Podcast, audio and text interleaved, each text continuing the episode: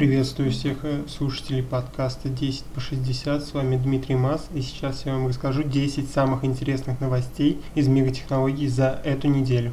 И начнем, конечно же, с нашей любимой Xiaomi, которая представила 27-дюймовый монитор с частотой 165 Гц. Новый 27-дюймовый игровой монитор Xiaomi оснащен IPS-панелью разрешением экрана 2560 на 1440 пикселей и частотой обновления изображения 165 Гц. Время отклика составляет, по их заверению, 1 миллисекунду. Экран обеспечивает охват 95% цветовой гаммы DCI P3 и поддерживает расширенный динамический диапазон. Что касается возможностей для подключений, устройство получило порты USB 3.0, DisplayPort, HDMI и разъем для наушников 3,5 мм. Компания также объявила, что новый монитор поставляется с трехлетней гарантией.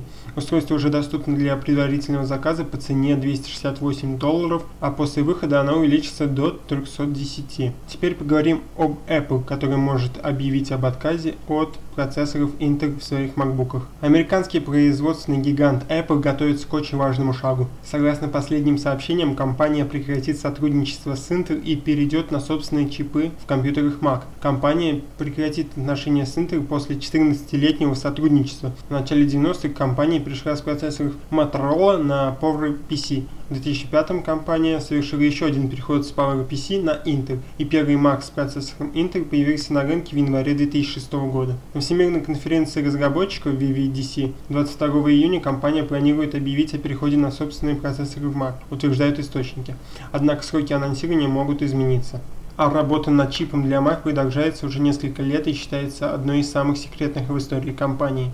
А третья новость у нас о смартфонах, а именно о Honor X10 Pro.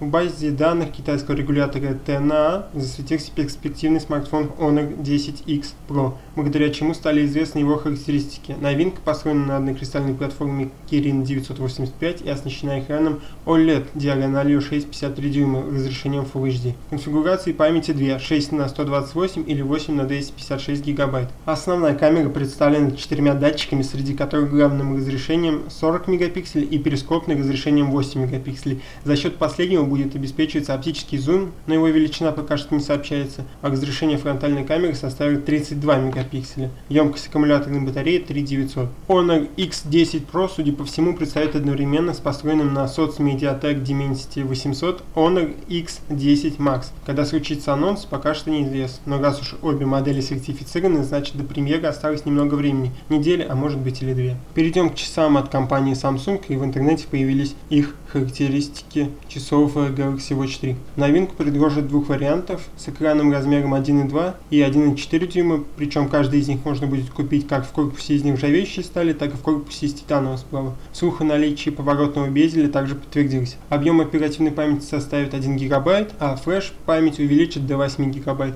а в качестве OS будет та же самая Tizen, только версии 5.5. Также в конфигурации приемник GPS и модем LTE. Будет полноценная защита в соответствии со степенью IP68 и американским военным стандартом MEL STD 810G. Емкость аккумулятора старшей модели 340 мАч, младше 247 мАч. По части функций Galaxy Watch 3 будут схожи с Galaxy Watch Active 2. Они будут следить за пульсом и артериальным давлением, а также регистрировать ЭКГ. О цене новинки данных пока что нет. Теперь не очень хорошая новость для любителей компаний Apple и в особенности iPhone. По слухам, что линейка iPhone 12 может лишиться комплектных наушников. И вот теперь источник ссылается на аналитика Vidbash, утверждает, что новинки Apple действительно будут поставляться без наушников. Согласно источнику, Apple хочет подстегнуть пользователей к переходу на беспроводные наушники AirPods, которые, правда, и так являются самыми популярными в мире. Кроме того, это позволит немного сократить расходы. По итогам текущего года Apple может реализовать 85 миллионов наушников против 65 в прошлом году. Правда, не ясно, насколько много пользователей решат купить AirPods исключительно потому, что в комплекте с их новым iPhone не положили наушники.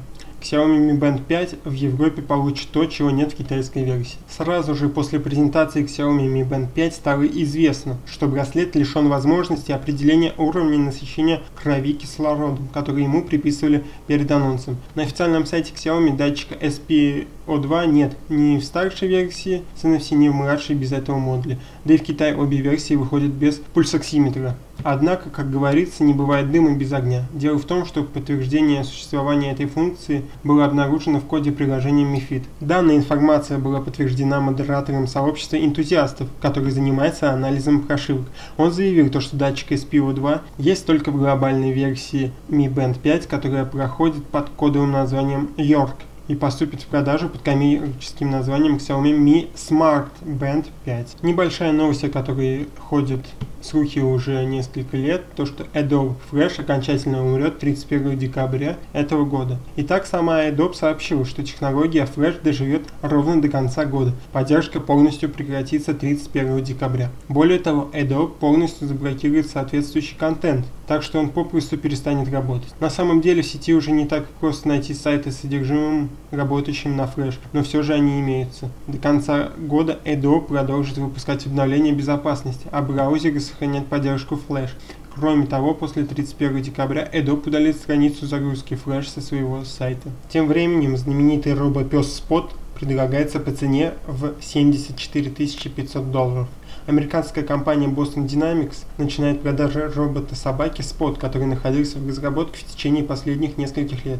Разработчики из Boston Dynamics оценили своего робота в 74,5 тысячи долларов. В данный момент желающих предлагают оформить предварительный заказ, переведя на счет разработчиков 1000 долларов. Отгрузки начнутся через 6-8 недель. Пока что робот-собака Spot доступен для свободного приобретения только в США и только для компании. Всем остальным, желающим приобрести новинки, предлагают связаться напрямую с отделом продаж и обсудить возможные варианты покупки или аренды робота. Как уже неоднократно сообщалось, этот робот может подниматься и спускаться по лестницам, двигаться по пересеченной местности и обладать большими габаритами, поэтому он легко может использоваться в помещениях. Теперь о новом смартфоне Huawei. Итак, новинка основана на MediaTek Dimensity 800, то есть, во-первых, имеется поддержка 5G, а во-вторых, весьма неплохая производительность. Что касается дисплея, тут используется панель IPS диагональю 6,5 дюйма и разрешением Full HD+, и даже вырез тут старый, каплевидный. Однако все меняет поддержка режима 90 Гц. Кроме того, тут 180 Гц сенсорный слой.